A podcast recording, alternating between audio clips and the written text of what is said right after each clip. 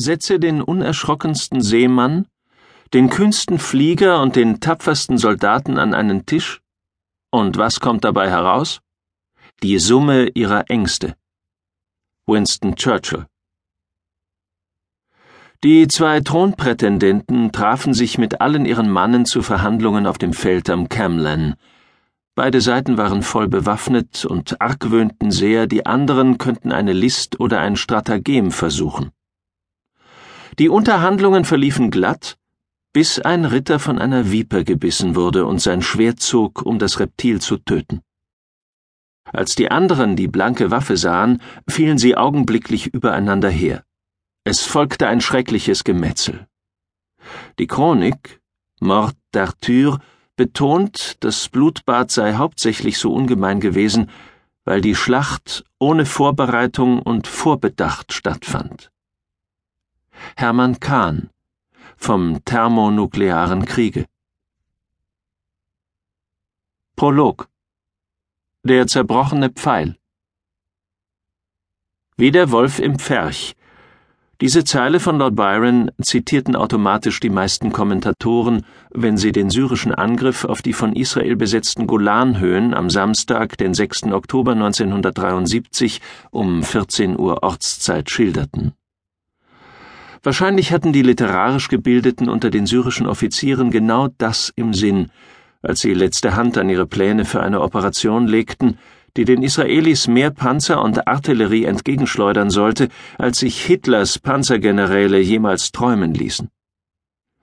Die Schafe jedoch, die die syrische Armee an diesem grausigen Tag im Oktober vorfand, glichen eher angriffslustigen Widdern als den sanftmütigen Tieren der Pastorale. Obwohl im Verhältnis 1 zu 9 unterlegen, waren die beiden israelischen Brigaden auf dem Golan Eliteeinheiten.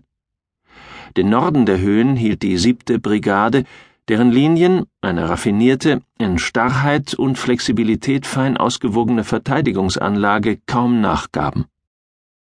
Einzelne starke Stellungen wurden hartnäckig gehalten und lenkten die syrischen Vorstöße in felsige Hohlwege, wo sie von Panzerreserven, die hinter der Demarkationslinie lauerten, abgeschnitten und zerschlagen werden konnten.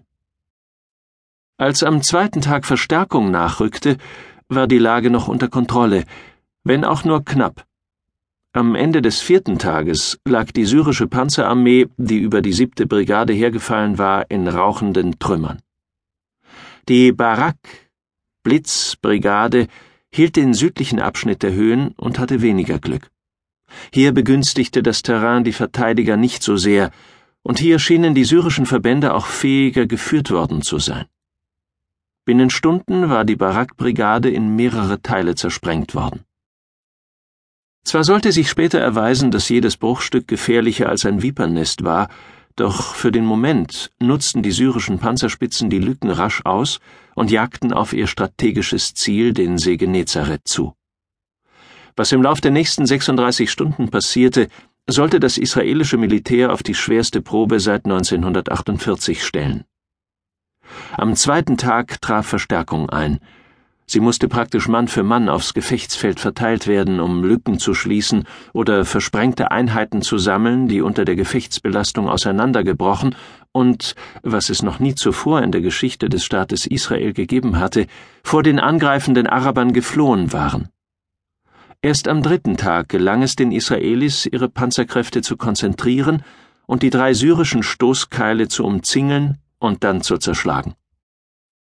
Die Syrer wurden von einem wütenden Gegenangriff auf ihre eigene Hauptstadt zurückgeworfen und hinterließen ein entsetzliches Schlachtfeld, übersät mit Leichen und ausgebrannten Panzern.